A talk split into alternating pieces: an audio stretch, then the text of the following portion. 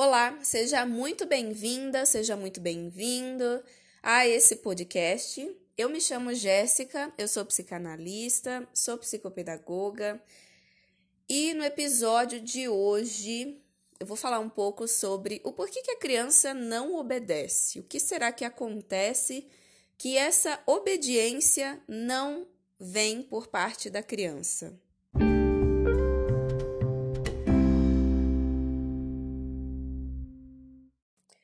Primeiro ponto que você precisa entender com relação a, isso, a esse aspecto é o que é obediência, o que é obedecer para você. Será que é que a criança faça aquilo que você quer, na hora que você quer, do jeito que você quer? Será que ser obediente é ir com as, a criança, né, ou com as crianças aos lugares e fazer com que ela fique quieta nesses lugares, que ela não mexa em nada, que ela não fale, que ela não incomode as outras pessoas, que ela não interrompa os adultos? Qual será que é o contexto que foi ser obediente para você? Eu vou trazer um, uma perspectiva mais dramática e mais trágica, justamente para chocar e para sair um pouco desse lugar comum. Vamos pensar o que era ser obediente na Alemanha nazista durante a Segunda Guerra Mundial. Existem dois aspectos aí.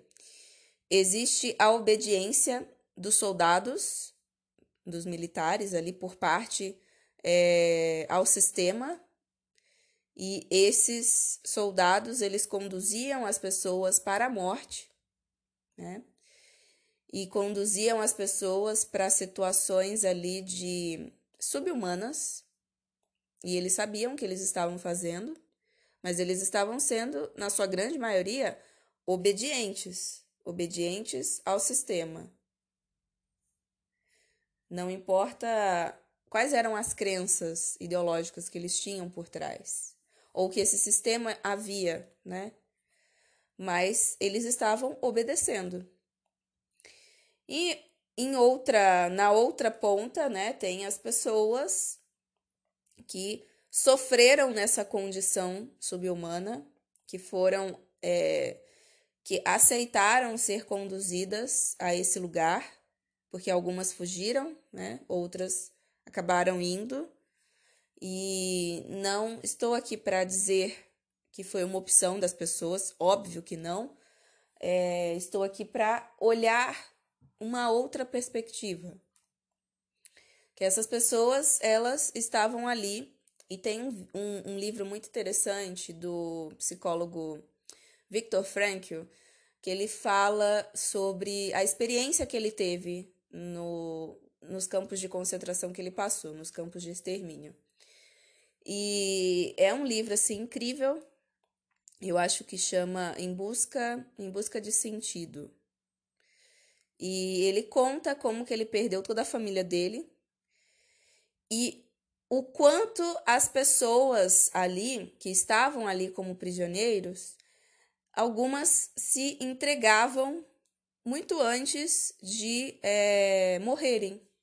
Elas morriam em vida, diante das condições. E as pessoas que sobreviveram e que foram é, libertas no, nos campos de concentração no fim da, da Segunda Guerra são pessoas que tinham uma alta é, resiliência, que conseguiam, é, de alguma forma, lidar com aquela realidade tão difícil e tão cruel. Então, de certa forma, são pessoas que foram desobedientes àquela realidade, àquele sistema e àquela situação e continuaram insistindo na sobrevivência e uh, acreditando que poderia haver uma outra possibilidade e que elas precisariam estar vivas. E até ele conta que é, existia algumas situações ali, um percurso né, que as pessoas passavam, quando elas, de alguma forma, é, deixavam de acreditar na vida e deixavam de insistir, né, na sua própria sobrevivência. E essa é uma espécie, né, de obediência e desobediência nesse, nesse sentido. É uma uh, algo chocante, algo marcante, justamente para a gente pensar sobre o que é ser obediente e a que serve ser obediente. Porque é, se, se essa for a ideia de obediência, que a criança ela precisa ser aquilo que você acha que ela tem que ser, dentro da sua perspectiva de adulto, enquanto mãe, enquanto pai, enquanto cuidador, digamos que é uma perspectiva que talvez precise ser revista, né? Porque uh, é bom no sentido de que essa criança ela não vai ser criança eternamente, ela vai crescer e as experiências da infância são as que vão marcar ela para a vida inteira. Então, é bom que ela não seja obediente, afinal de contas, uh, que tipo de obediência nós estamos dizendo? Então, se a sua visão de obediência é que a criança ela tem que fazer aquilo que você quer que ela faça, na hora que você quer que ela faça, do jeito que você quer que ela faça, que ela precisa ir aos lugares e ficar quieta, não mexer em nada, não falar com as pessoas, não incomodar os adultos e sair, né, da condição de criança e virar de repente um vegetal, né? Uh, eu sinto informar, mas é algo que não rola. E se a criança ela for pequena, não vai rolar por muito tempo. E se por acaso está rolando, se a criança ela tá ficando quieta, se ela tá obedecendo entre aspas, né? Se ela tá é, dentro desse dessa rotina de fazer tudo do jeito, do jeito que você quer que ela faça, da forma como você quer, na hora que você quer, é porque tem algo acontecendo aí e esse algo é porque essa criança ela não está sendo criança tá? E isso vai ter um impacto na vida adulta, vai começar os impactos na adolescência e depois vai para a vida adulta, isso, claro. E eu vou explicar um pouco melhor sobre esse aspecto. Vamos entender o que, que acontece que a criança ela não consegue obedecer da forma como o adulto tanto sonha.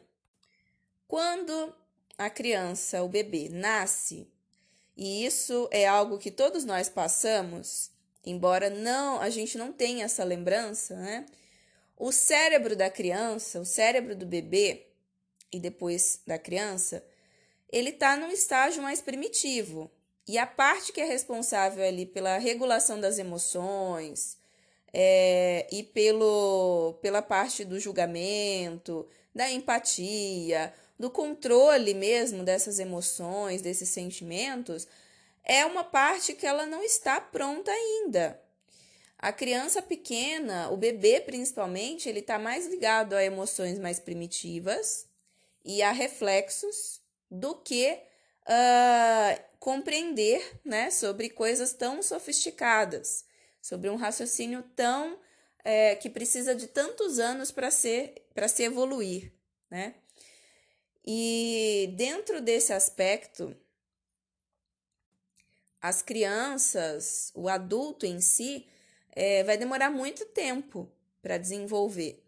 Existem é, teóricos que argumentam que aos 25 anos a gente tem um cérebro pronto. Ou seja, aos 25 anos, uh, a gente tem um ser humano, entre aspas, né, pronto aí para viver a sua vida e arcar com certas responsabilidades, escolhas e tudo mais, uh, de forma mais consciente, de forma mais é, ativa, no sentido de eh, medir as ações, as consequências e adequar isso à realidade que o adulto está vivendo, no caso, ou vai viver.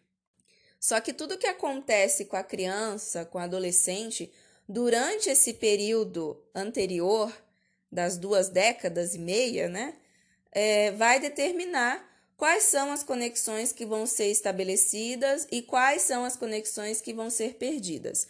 Então a criança nasce, o seu cérebro está ali a todo vapor, trabalhando absurdamente, captando tudo que acontece ao redor. E aí nos primeiros anos, é, isso é algo muito intenso e nunca um ser humano vai mudar tanto como no início da sua vida. Né? No início da vida que acontecem as principais mudanças na vida de todo e qualquer ser humano. O bebê começa ali a firmar o tronco, a engatinhar, desenvolve a linguagem oral, começa a andar. E ali, por volta dos dois anos, as conexões que não foram usadas, elas vão deixando de existir. Esse é um fenômeno que é conhecido como poda sináptica e é normal, acontece e aconteceu com todo mundo. E a criança, ela está em toda a sua potência durante esse período. Só que a parte mais sofisticada do seu cérebro, que é o córtex, a parte externa e a mais extensa do, do cérebro, que é a parte ali responsável pelo raciocínio, responsável pelas atividades que são realmente mais sofisticadas, elas não estão prontas ainda, elas estão se desenvolvendo. Então, é, não existe a possibilidade de uma criança se comportar da forma como o adulto espera, ou ao menos não deveria existir essa possibilidade. Embora o adulto insista e persista acreditando que ela, ela precisa se comportar exatamente igual a um adulto. A bem da verdade, nem o adulto se comporta como um adulto em alguns, algumas situações. Então, a criança ela vai ter comportamentos que são típicos da infância. Ela vai chorar, ela vai gritar, ela vai bater, ela vai morder. Dependendo da idade, ela vai fazer o que os adultos chamam de birra, né? É, isso é uma mentalidade dos adultos. Na verdade, ela está expressando o que ela consegue expressar. Então, esses comportamentos eles são esperados e previsíveis ainda que os adultos esperem que a criança se comporte igual a eles, né? E sempre vai ter alguém para dizer: "Ah, mas eu fui uma criança muito quietinha, não dava trabalho para os meus pais". Ou então os próprios pais dizem isso, né, dos seus filhos: "Ah, mas meu filho não me deu trabalho nenhum, meu filho foi quietinho, foi bonzinho, nananã". Acontece que eu tô aqui para informar que essa é uma criança, a criança boazinha. Na maioria das vezes é uma criança que ela está amedrontada. É uma criança que ela teve que se adaptar às expectativas dos adultos, porque assim eles exigiram. E isso não é algo que é por mal, é o que eles aprenderam e é o que eles estão transmitindo e fazendo, reproduzindo com os seus filhos, por não estudarem, por não olharem uma outra perspectiva. Então, isso é algo que acredita-se até hoje que uma criança quietinha, uma criança que não dá trabalho, uma criança boazinha, né, entre aspas, é a criança ideal. E com isso eu preciso deixar claro que não existe esse negócio de deixar a criança fazer o que ela quer, tá? É, isso é algo que as pessoas normalmente elas vão para os dois extremos ou ela tem que obedecer demais, ou ela precisa fazer tudo aquilo que ela quer. E não é esses dois extremos. É um meio termo, um meio do caminho, porque a criança ela precisa ser, sim, inserida na, na sociedade, na realidade, porque a criança ela não vive a realidade em si, ela vive um mundo paralelo que é só dela, tá? E aí a gente tem muito adulto que também vive no mundo paralelo e acredita em coisas que são assim é, complicadas, né, de você é, compreender porque não fazem parte da vida real desse mundo aqui, né, do mundo real. E isso vai também para a vida adulta. Então a gente precisa trazer sim a criança para a realidade, adequá-la a regras de convivência, socializar ou civilizar, né, no caso, escolha o termo que preferir, mas isso precisa acontecer sim. Porém, uh, as pessoas precisam entender que a criança ela vai ter comportamentos de criança e é bom que ela tenha mesmo. E aí é você, o adulto responsável né, do, do rolê, que precisa entender que a criança ela não vê o mundo igual você, igual um adulto. Então, não importa é, que você. Quantas vezes você deu sermão sobre a fome da África, por exemplo, sobre hum, a bagunça interminável que precisa ser organizada e do quanto você, sei lá, trabalhou e, e tá cansada, e, e enfim, né? Não interessa isso para a criança. Ela não faz ideia do que você está falando, não faz parte do universo dela. Não, ela não entende. E então, se você quer melhorar a educação dos seus filhos, começa entendendo que o cérebro está em formação e que por isso a criança ou o adolescente não vai compreender o que você diz da mesma forma que você está dizendo, da mesma forma que você pensa. Então, é, se você quer mudar certos comportamentos, você tem que começar mudando o seu olhar para a criança ou para o adolescente. Então, vou dar alguns exemplos aqui para você entender melhor. Então, por exemplo, algo que uma queixa que é comum: meu filho, minha filha não dorme cedo, né? Não consigo pôr ele para dormir cedo e, enfim, né? Uma n desculpas relacionadas a essa questão. É, aí eu pergunto: você tem uma rotina? As pessoas que moram com você têm uma rotina? Vão todo mundo dormir cedo? Ou existe o celular, a televisão, que acontece horas aí antes de dormir? Porque a tela, ela emite uma luz e essa luz ela, ela ativa partes, né, do nosso cérebro que não produzem o hormônio e não deixam, né, que o hormônio relacionado ao sono seja produzido, seja secretado. E aí você não consegue realmente apagar. O seu filho, a mesma coisa. Então, é, pensa sempre que é um cérebro em formação. O seu já está formado. Agora, o da criança ainda está em formação. Então, se você quer que seu filho durma cedo, você precisa ter uma rotina. E a rotina vai possibilitar que essa, essa criança ela seja ela, ela vá se adequando e vai chegar um momento e não dá para precisar quantos dias ou quantos meses, mas é uma rotina que precisa ser seguida. Daqui um tempo, o seu filho ou sua filha vai estar inserido nessa rotina e vai dormir cedo, tá? Então, outra queixa que é, é bastante comum, né? Meu filho, minha filha não come fruta, verdura, não come comida, só come porcaria, enfim. E aí eu pergunto, o que, que você comeu durante a gestação do seu filho? Porque foi o que o, o paladar do bebê né, se adaptou. Foi assim que o paladar se desenvolveu. E aqui, do lado de fora, as coisas só continuaram a ser o que já eram.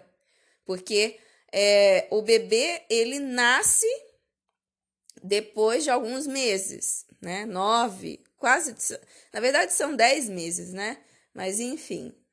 É, mas todos esses meses ele passou, ele teve uma vida, né? Ele estava ali dentro de você e ele estava conectado a você enquanto mãe. Então, o que, que você comeu durante a gestação? Como foi o, o nível ali de estresse. Ah, mas não tem como. É, não tem como.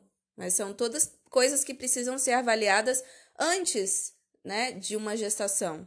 E coisas que normalmente as pessoas não pensam.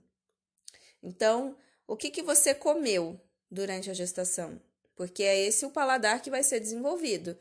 Se você só comeu é, comidas que, né, que não são saudáveis, então você precisa fazer uma reeducação e reeducar também o paladar do seu filho, o quanto antes melhor, né? Acontece que se você continuar comendo hambúrguer todo dia, por exemplo, né? É, o seu filho muito dificilmente vai comer comida saudável. Vai, ele vai querer comer aquilo que ele, o paladar dele estava acostumado durante a gestação e também aquilo que as pessoas da casa, da família ali comem. Porque fica incoerente. Eu vou dar salada ou legumes para o meu filho e vou comer batata frita. Não faz sentido, percebe? Né? Então, assim, outra queixa que é comum, né? Meu filho, minha filha não me respeita, grita comigo, se deixar até me bate. Aí eu questiono como tem sido o seu respeito com ele. Como será que você também não está gritando?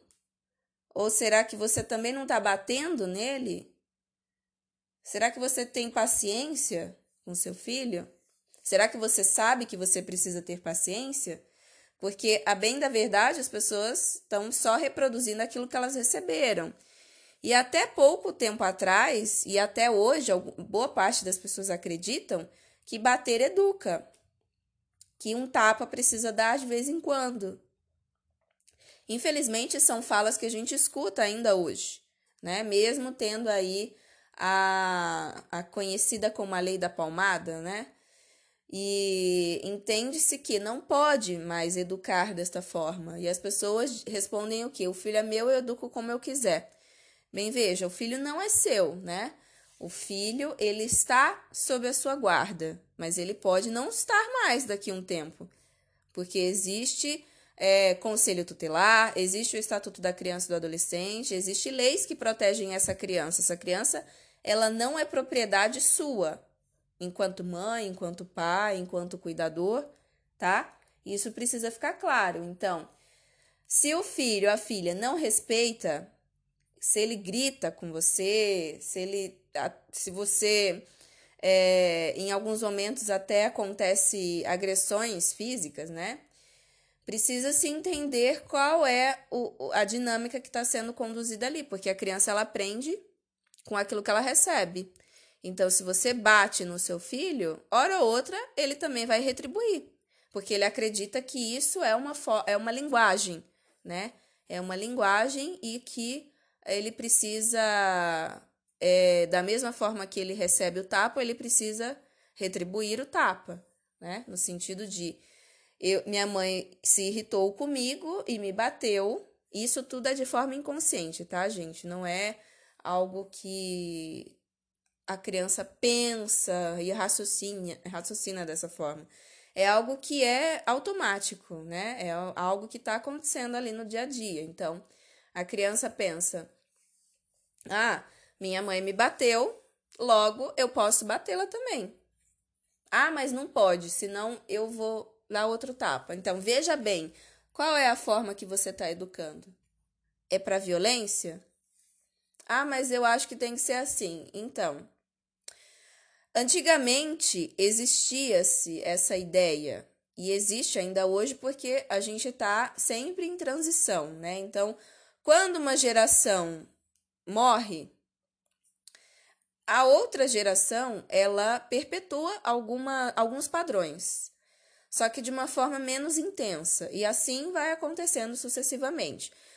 Acontece que algumas pessoas elas reproduzem todos os dramas familiares ali, tudo aquilo que elas receberam, e uh, muitas vezes sem se dar conta que elas estão reproduzindo.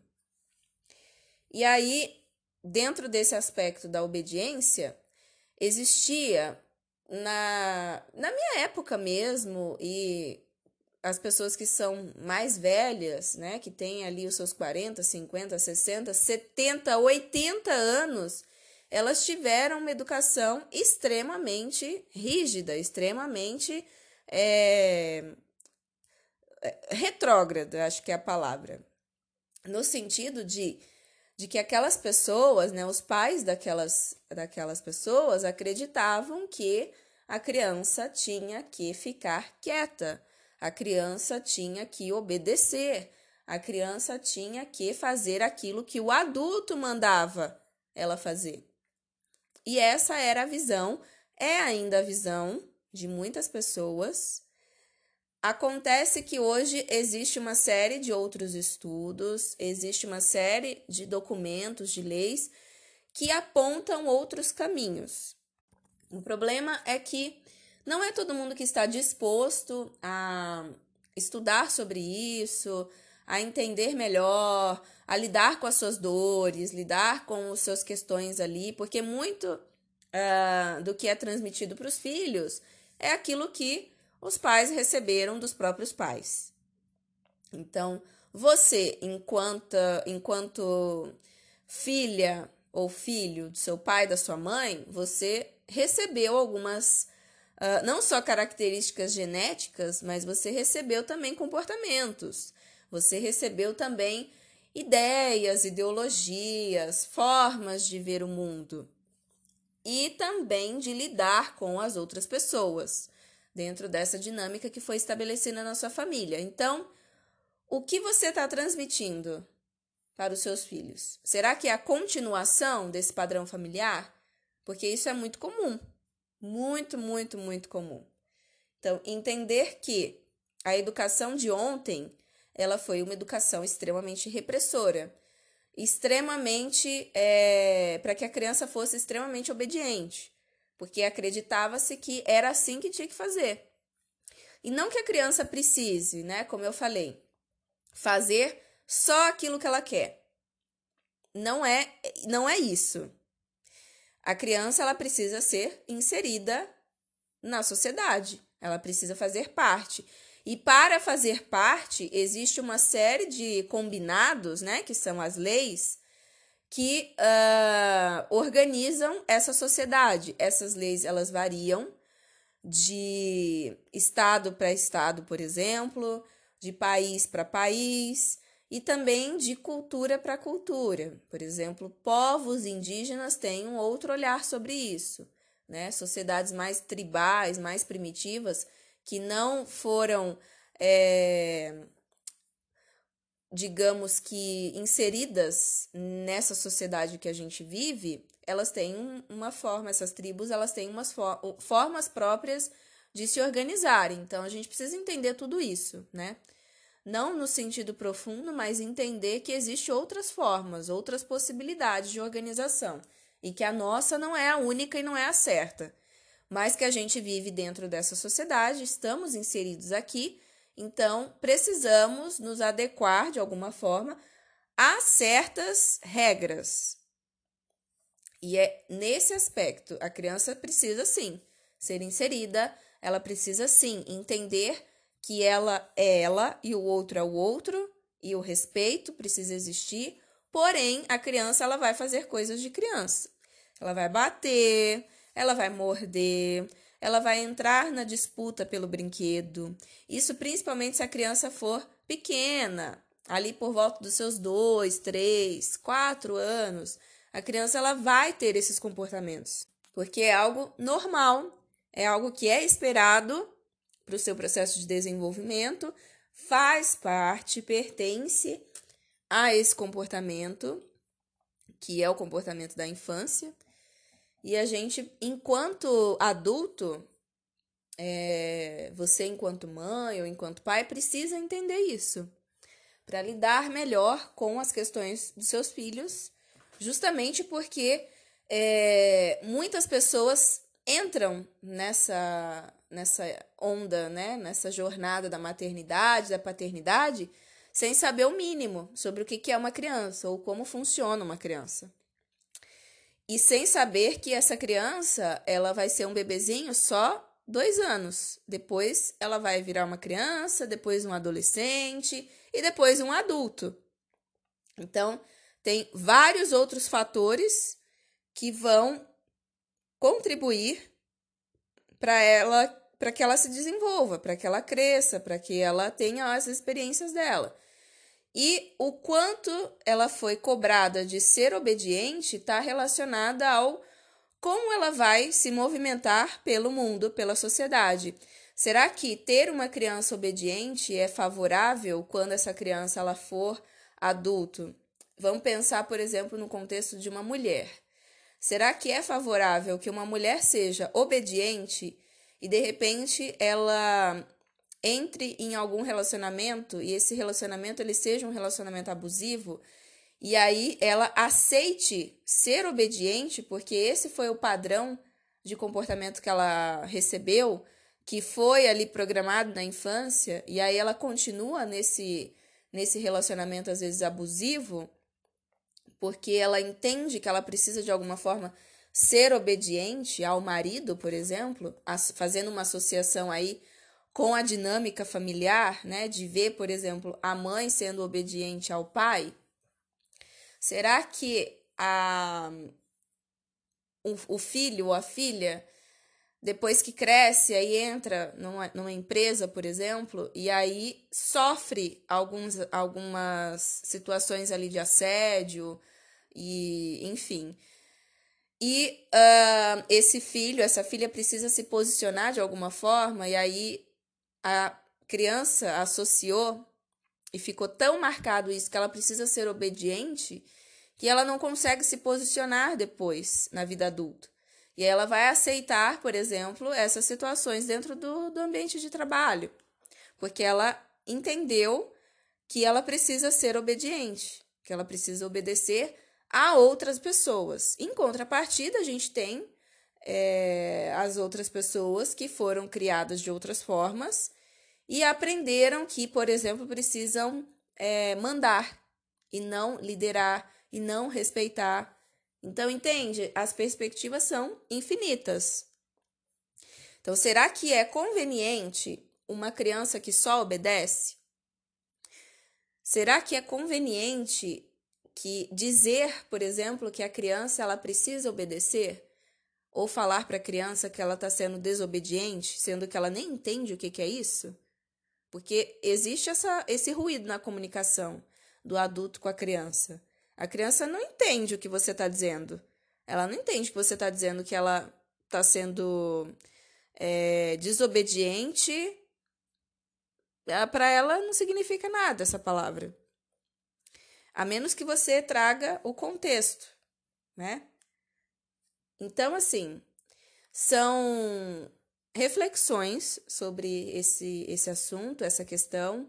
E aí fica novamente a pergunta, né? Por que, que a criança ela não obedece dentro de todo esse contexto? Por que será que a criança ela não consegue é, ser obediente? Né? Várias respostas para isso. Espero que você tenha encontrado uma dentro desse episódio, porque são reflexões e, claro, ninguém precisa concordar com tudo, porém são perspectivas, outras perspectivas, e a função é, do terapeuta também é essa: trazer outras possibilidades, outros pontos de vista, outros questionamentos, fora daquilo que é considerado como padrão, né, entre aspas.